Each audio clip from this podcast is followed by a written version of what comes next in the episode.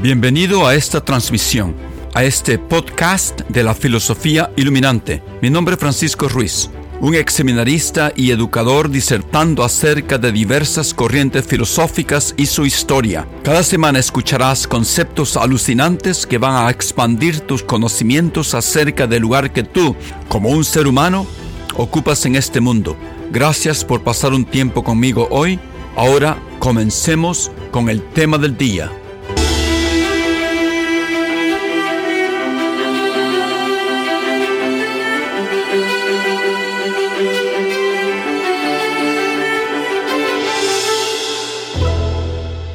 Buenos días, buenas tardes, eh, buenas noches.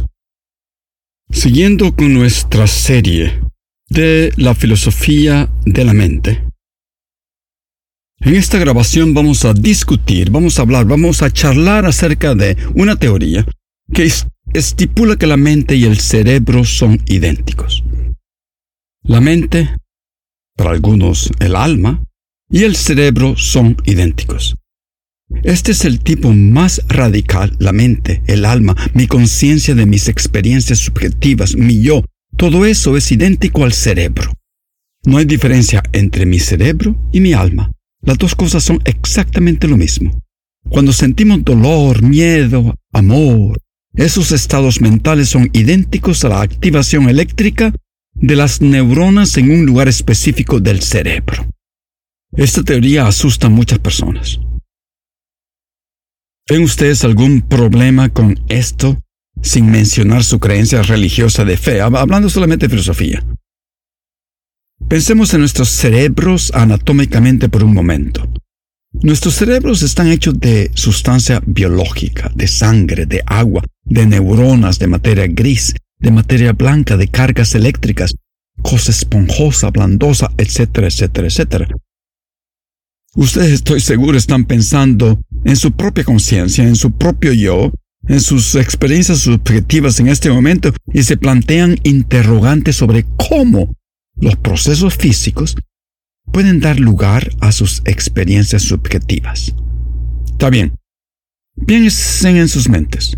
Estas están hechas de sentimientos, de amor, de miedo, de esperanzas, de ideas, a primera vista, esos estados mentales son muy diferentes que la cosa de la cual está hecha el cerebro.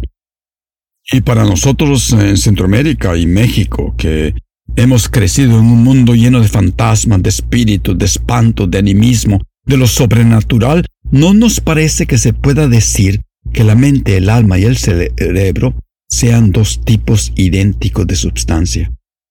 Pero eso es exactamente lo que propone esta teoría de una identidad de cuerpo y mente, con algunas excepciones de algunos estados mentales que ya veremos. Se ha escrito mucho acerca de esta corriente fisicalista, materialista, reduccionista, pero el artículo seminal, el, el artículo que originó todo, y que es citado por casi todos los que leo en los círculos académicos norteamericanos y europeos, no, he encontrado una fuente popular en los anales de Latinoamérica acerca de este asunto, que parece ser seminal para el desarrollo de la idea que la mente es idéntica al cerebro, fue escrito por un tal psicólogo experimental llamado U. T. Place, así se escribe. En inglés eh, se pronuncia U. T. Place. Fue escrito este artículo en 1956. El artículo tiene como título ¿Es la conciencia un proceso cerebral? Es eh, una pregunta del, título. Es una hipótesis, no, no es una prueba. Específicamente lo que este escritor dice es que nuestra autoconciencia, el estar consciente de que estamos conscientes, ese yo, como un estado mental, nuestra introspección, es parte del cerebro. Este artículo no dice que todos los estados mentales son idénticos al cerebro, dice que eso de estar consciente sí es idéntico al cerebro. Ya hablamos en mis eh, grabaciones pasadas que los estados mentales se pueden dividir en varios grupos. No, el primer grupito es eh, estados que llamamos cognitivos, que incluyen el conocer, el entender, el creer, el recordar. En el segundo grupito pudiéramos poner los estados volitivos, que incluyen nuestros deseos, nuestras intenciones, nuestras decisiones. Y, en el último grupito podemos eh, poner los estados que definen la narrativa de nuestro proceso interno, de nuestras experiencias subjetivas internas, de nuestra conciencia, de nuestra introspección. Aquí incluimos nuestras sensaciones en el proceso de nuestra interacción con el mundo externo, como esa sensación que nos envuelve cuando vamos a la playa y nos sentamos enfrente del mar y comenzamos a oler ese aire húmedo lleno de sal y nuestra piel comienza a sentir esa brisa salada. Esa brisa huele de una manera específica, algo que se siente al olerla y a sentirla. Esa sensación tiene un nivel de conciencia específica. Se siente de una manera distinta esa brisa. Aquí también en este tercer grupo de estados mentales podríamos incluir imágenes creadas por nuestra mente, como cuando nos imaginamos un mango de color rojo. Yo sé, yo estoy poniendo muchos ejemplos tropicales. No, podemos estar pensando en el Pacífico. Estamos pensando en el trópico, podríamos estar pensando en Veracruz, en una parte de México. Entonces, ese mango que nos imaginamos de color rojo, muy maduro, listo para caer del árbol, ese mango se ve de cierta manera. Esa rojura, ese rojizo, se ve de una manera específica. El dolor cuando se muere un ser querido también entra en esta categoría de las experiencias internas subjetivas o el dolor que sentimos cuando nos quemamos la mano al cocinar. Todo esto último, este escritor llamado Place cree que es idéntico al cerebro y que no se puede explicar alegando una postura conductista como muchos hacen, no basada en la conducta observable externa del individuo, por ejemplo, que es otra clase de fisicalismo, hablaremos del conductismo después, en otra grabación. Entonces, para especificar más, en este artículo no se está diciendo que toda la mente es idéntica al cerebro, sino que un estado mental de la mente, el estado mental que llamamos conciencia, eso es idéntico al cerebro. Ok. Para repetir una vez más, esta tesis de identidad de mente-cerebro, tomemos el sentimiento del dolor. Por ejemplo, ese dolor es un proceso mental, estado mental, que es producido por un proceso idéntico a la actividad neuronal del cerebro mismo. Y el escritor dice que esta tesis, esta hipótesis, es una hipótesis científica que no se puede refutar apoyándose solamente en argumentos puramente lógicos. Y aquí los filósofos, incluyendo a este psicólogo de escritor, incluyendo a, a este Place, para apoyar eh, sus argumentos muchas veces se meten en camisas de once varas, como se dice en mi pueblo, y se meten a definir eh, términos relacionados con la semántica de oraciones, con la semántica del lenguaje usado en sus tesis y hipótesis. Entonces tengo que pasar algunos minutos explicando esta camisa de once varas, estas diferenciaciones semánticas para comprender mejor lo que este escritor está postulando. Ok, aquí les va. Comencemos con el verbo ser y veamos si lo usamos de diferente manera en nuestro idioma español. Hay dos maneras generales de usar el verbo ser. En una, nosotros lo usamos para identificar, o sea, para decir que una cosa es idéntica a otra cosa. Como por ejemplo cuando digo, el cuadrado es un rectángulo de cuatro lados iguales. Yo estoy definiendo el cuadrado, que es un sustantivo, con otro sustantivo. ¿Se acuerdan de la gramática de la escuela primaria, del, colegio en la primaria? Sustantivo, verbo y predicado. Eso es lo que los curas me enseñaron en el colegio San José. Sustantivo, verbo y predicado. Yo estoy diciendo que el cuadrado es idéntico al rectángulo de cuatro lados iguales. El cuadrado es un sustantivo y el rectángulo es un sustantivo. Una cosa idéntica con otra cosa. Ok, estamos hasta aquí, espero. Acabamos de usar el verbo ser en una frase de identidad. Cuadrado, idéntico a un rectángulo de cuatro lados. Cuadrado y rectángulo de cuatro lados son lo mismo, son la misma cosa. Entonces, este uso es diferente a otro uso que le podemos dar al verbo ser. Por ejemplo, si yo digo, Pablo es flaco, aquí el verbo ser está describiendo un predicado. Está diciendo algo acerca de Pablo. No está diciendo que Pablo es idéntico a lo flaco. Lo flaco no es un sustantivo, no es un nombre de un objeto, no es una cosa. El ser flaco es una característica de Pablo, es un adjetivo. Otro ejemplo, si yo digo, la vaca es una vaca gorda, no esa vaca que se ha perdido por allá, por el río Lempa, del otro lado del río, debajo, tal vez está debajo de un palo de limón.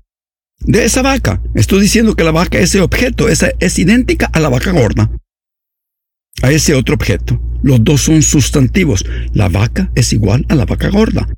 Pero, pero si yo digo la vaca es gorda, yo no estoy diciendo que la, lo gordo es idéntico a la vaca. Yo estoy usando lo gordo como un adjetivo que describe a la vaca. Los dos usos del verbo ser son diferentes. Algunas veces parecen que sean lo mismo, pero son diferentes. Ok, sigamos con la camisa de once varas explicando esta semántica. Hay otra distinción que tengo que hacer acerca del verbo ser. El uso de identidad que acabamos de mencionar en el ejemplo del cuadrado se puede dividir en dos usos más. Un uso es el de una definición propiamente dicha. Ese es el ejemplo del cuadrado. En ese ejemplo del cuadrado lo definíamos como un rectángulo de cuatro lados iguales. Hay otro uso del verbo ser que también indica identidad. Este uso de identidad lo podemos llamar definición por composición. Por ejemplo, cuando digo, la mesa de Pablo es una caja de cartón. Cuando Pablo me invita a cenar a su apartamento, pone los platos y la comida arriba de una caja de cartón. Aquí, la mesa y la caja de cartón son dos cosas idénticas, pero hay una diferencia no son idénticas por definición, como es el caso del cuadrado. No es la mesa, no es que la mesa se defina o se garantice siempre ser una caja de cartón. Nada más da la casualidad que la mesa de Pablo está compuesta, está hecha de una caja de cartón. En el caso del cuadrado, la frase usada es verdaderamente necesariamente. Así que es verdadera por necesidad como se dice en filosofía. Por definición, en el caso de la mesa de Pablo, sin embargo, es un hecho de composición contingente, como se dice en filosofía.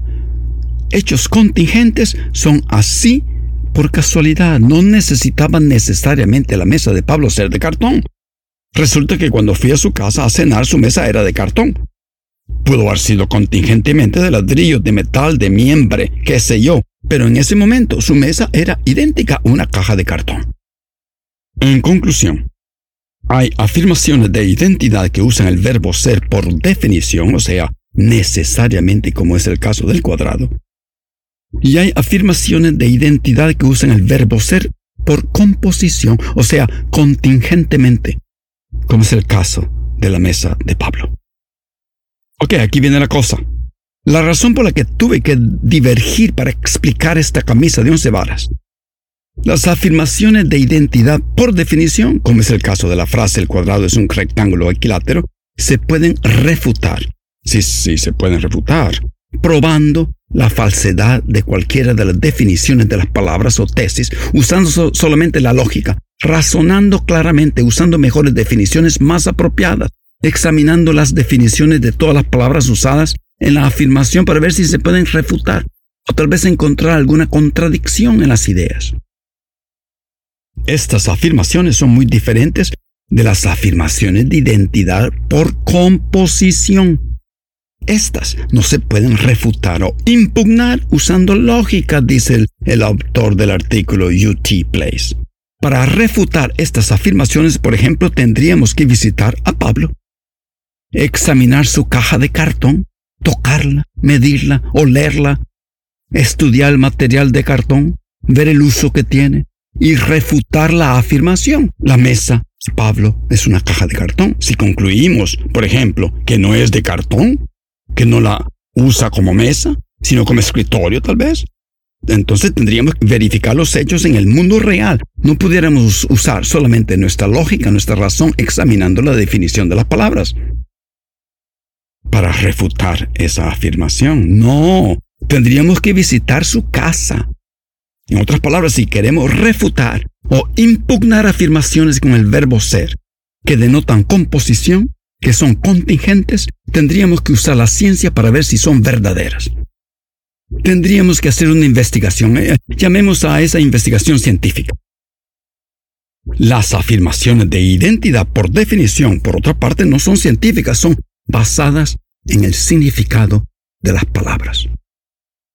¿Cuál es el punto central? El objetivo de toda esta explicación acerca de los diferentes significados del verbo ser. La teoría de la identidad de la mente con el cerebro se expresa usando una afirmación que usa el verbo ser identificando dos sustantivos. Por ejemplo, usando el primer ejemplo que usamos al principio de esta charla, el dolor es un proceso neuronal del cerebro, que lo podríamos eh, etiquetar tal vez como un proceso C, A, B, C, D, Z, no importa. ¿Cuál significado del verbo es se está usando en esta afirmación? Definitivamente no es el uso de predicación.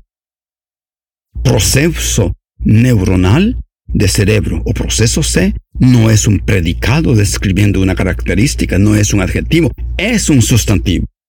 El uso del verbo ser es uso de identidad. Mente igual proceso neuronal. Pero ¿qué clase de identidad? Ahí está la pregunta. Y este es el punto del escritor Place, que dice que muchos tratan de impugnar, de refutar su teoría, su hipótesis, apoyándose en la lógica, clarificando sus definiciones, especulando acerca de lo que es concebible, usando ejemplos imaginarios. En otras palabras, estos refutadores están pensando que en esta teoría que identifica la mente con el cerebro, el verbo ser está expresando una identificación necesaria. Que siguiendo el ejemplo del dolor, en el caso del dolor, la definición del dolor sería idéntica a la definición del proceso neuronal del cerebro. No, dice Place. Mi teoría de identidad de mente-cuerpo, de mente-cerebro, no está usando el verbo ser de esa manera, lo está usando para expresar una identidad contingentemente de mente-cerebro. O sea, una identidad de composición. Eso quiere decir que esa afirmación es una hipótesis, una tesis, una afirmación científica, que por consiguiente no se puede refutar o impugnar o descartar usando la lógica. Los estados mentales de conciencia subjetiva, de experiencia subjetiva, del yo, son idénticos por composición con el cerebro. Y UT Place da otros ejemplos, porque para sigue arguyendo que no se puede refutar su teoría, su hipótesis científica usando solamente un argumento razonado lógicamente. Ok, regresando al ejemplo de, de la mesa de Pablo, hecha de cartón, en este ejemplo por supuesto que es lógico y coherente imaginarnos una mesa no hecha de cartón, por supuesto. Pero de eso no podemos concluir, por lo tanto, que su mesa no puede ser de cartón. Eso sería descabezado, porque la hipótesis es una hipótesis, una afirmación, una teoría contingente. Así que eso de alegar que mi teoría no es cierta usando las creencias en lo sobrenatural, o creencias que nuestra conciencia o alma es algo espiritual, que todos esos estados mentales asociados con mis experiencias subjetivas parecen ser hechos de una sustancia completamente diferente de la que el cerebro o cuerpo está hecho, o que la Biblia dice que esto y el otro. Todo eso no viene al caso. Lo que necesitamos es probarlo científicamente que la conciencia no es idéntica con el cerebro. Y UT Place sigue poniendo ejemplos, como acabo de mencionar en su artículo, para probar este punto. Un ejemplo citado, y es este ejemplo citado por muchos escritores después de, de UC Place. Este es el ejemplo. Las nubes, a primera vista, son formaciones esponjosas que vemos suspendidas en el cielo y que cambian de forma constantemente. La palabra nube la pudiéramos definir así. Palabra nube quiere decir eso. Ahora bien, pero la composición de las nubes, ya estudiada científicamente, resulta ser partículas y diminutos glóbulos de agua en una moción continua. Ustedes eh, pueden ver una conexión lógica entre el significado de la palabra nube y el significado de las partículas de agua. No, yo no puedo ver ninguna conexión lógica. Se ven completamente diferentes lógicamente. Pero resulta que son lo mismo. Son idénticas las dos cosas. Así que lógicamente no se puede refutar que son lo mismo. Hay que probarlo científicamente. Así lo mismo con el cerebro y mente. Solamente viendo el significado de las palabras, lógicamente no podemos refutar que son idénticos. Tenemos que estudiarlo científicamente. Así que la hipótesis de que la mente es idéntica con el cerebro es una hipótesis muy válida. Físicamente hablando, las dos cosas son lo mismo, aunque parezcan dos cosas diferentes. Bueno, esa es la teoría de identidad de mente-cuerpo, una teoría fisicalista. No cabe duda. En mis próximas grabaciones hablaremos de otra versión del fisicalismo llamada conductismo, donde la conducta observable es lo único válido para explicar los estados mentales. Gracias por estar conmigo. Gracias por haber escuchado mi grabación que produzco para contribuir al desarrollo humano de mis oyentes. Si te ha gustado, compártela con tus amigos y familia. Sugerencias de cómo mejorarla son bienvenidas. En los próximos episodios continuaremos discutiendo grandes ideas filosóficas que nos hacen reexaminar nuestras vidas y nuestro rol en este mundo. Hasta la próxima y que tengas un buen día.